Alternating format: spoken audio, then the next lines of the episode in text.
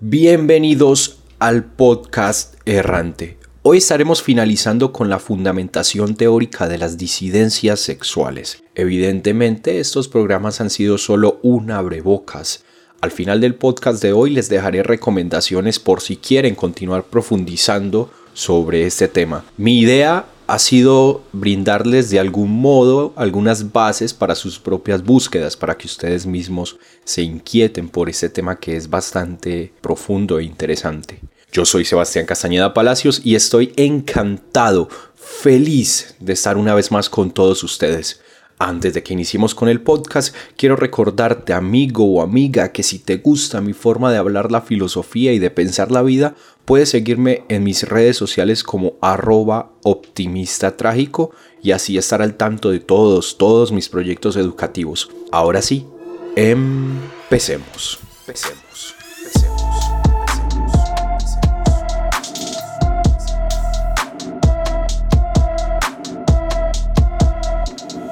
Hemos dicho hasta hoy que la sexualidad humana no es meramente natural, o sea, que no es guiada por la naturaleza, porque natural es todo aquello que la naturaleza permite y la sexualidad humana, por el contrario, está llena de limitaciones creadas por la mente humana. Este argumento lo podemos usar muy claramente para contestar a la postura que sostiene que la homosexualidad es antinatural no es antinatural porque es permitida por la naturaleza. De hecho, en muchas especies la homosexualidad es constante. Para fortalecer un poco este argumento sería bueno mirar un libro de Marvin Harris que se llama Nuestra especie. Es, es muy muy preciso en este punto. La homosexualidad, por otra parte, es inmoral. Y eso es cierto.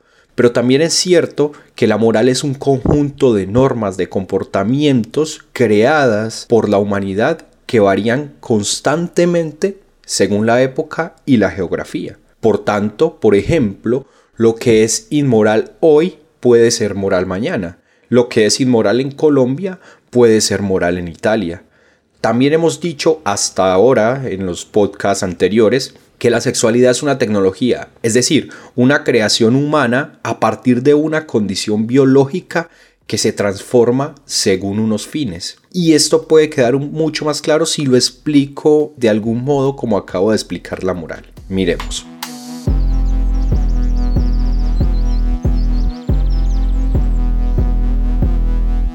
La sexualidad es una serie de pautas de comportamiento que se te dan dependiendo de tu sexo biológico. La historia nos muestra que esas pautas son variables según las culturas y las épocas. Es decir, la sexualidad es variable porque no es biológica sino tecnológica. Las leyes de la naturaleza son estáticas y absolutas. Las leyes morales humanas son variables y relativas a la cultura. El agua líquida mojará siempre, obvio, pero la homosexualidad ha sido y será bien o mal vista dependiendo de la época. Por eso, este es un fundamento LGTB, porque si la sexualidad es una tecnología, entonces la forma actual en que se da, o sea, la heteronormatividad, puede variar, puede cambiar. Y yo sé que suena bien raro ese término heteronormatividad, pero eso tiene que ver con la distinción sexo-género que vamos a tratar de aclarar el día de hoy.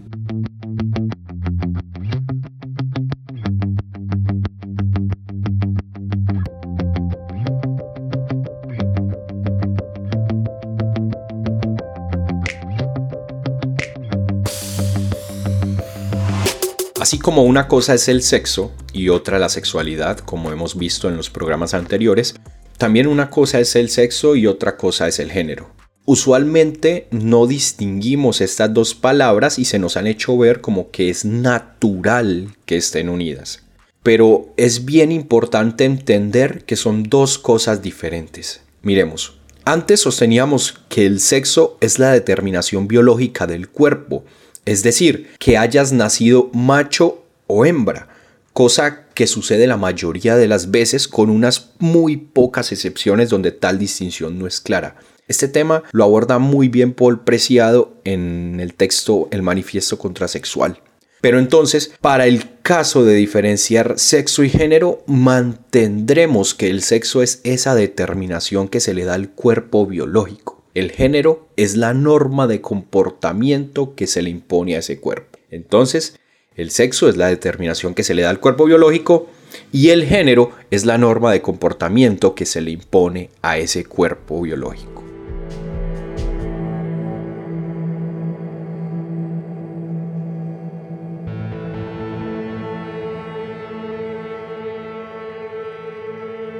En nuestra sociedad, de los últimos 300 años, se ha determinado que el género debe corresponder al sexo.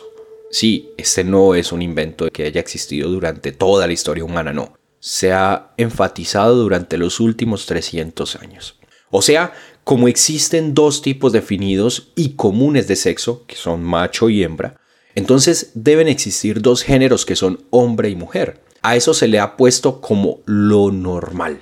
Todo lo que se salga de eso es anormal y debe ser perseguido y censurado con mayor o menor intensidad según la cultura específica. Pero como hemos visto, esto es algo que puede variar y que de hecho suele cambiar. Muchos son los relatos de grandes culturas históricas donde la homosexualidad y otros tipos de identidades y prácticas sexuales han sido normales. Dentro de este sistema sexo-género es que podemos comprender las diferencias existentes entre la denominación transgénero y la de transexual. La pregunta aquí vendría a ser para ti, ¿vale la pena sostener ese sistema que se presenta hoy como normal? Para muchas personas, evidentemente no vale la pena pero para otras, por supuesto que sí vale la pena sostener ese sistema. ¿Tú qué argumentarías? Pero a esta explicación que he dado hasta ahora le falta una pieza fundamental.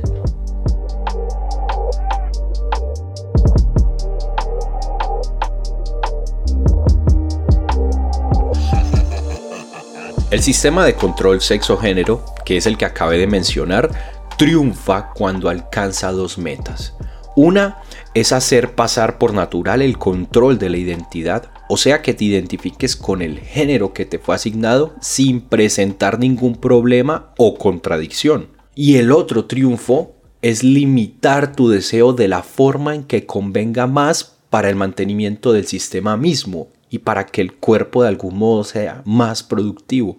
Es decir, si el sistema sexo-género defiende la existencia de dos géneros basados en la reproducción, entonces, lo conveniente es limitar el deseo de tal forma que se mantenga el control.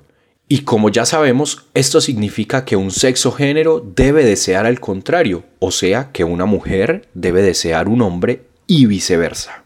A este sistema de control de la identidad y del deseo se le llama heteronormatividad.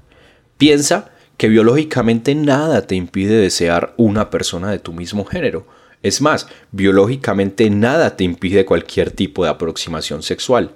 Sin embargo, la moral sexual que te ha sido impuesta desde la primera infancia te lleva a que en la mayoría de los casos ni siquiera se te despierte ese deseo.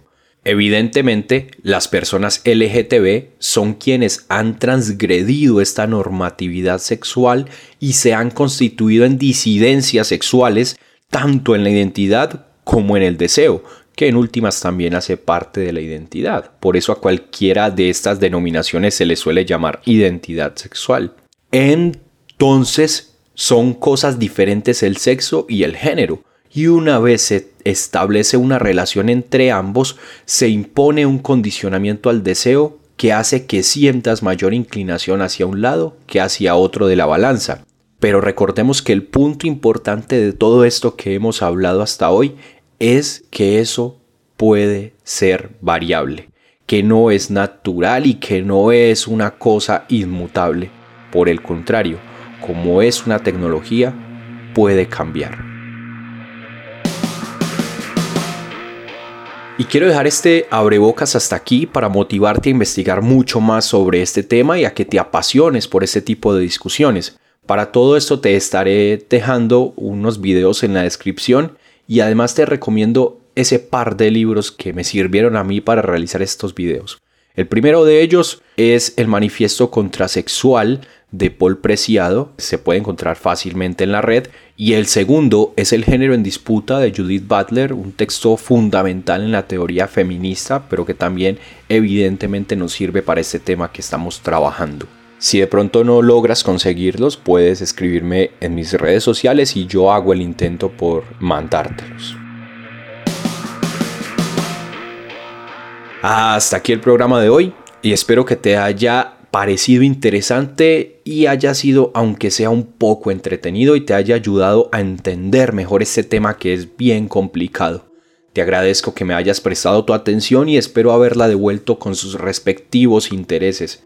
No olvides suscribirte y dejarme un like. Pásale este programa a algún amigo inquieto por saber y por dialogar sobre el saber.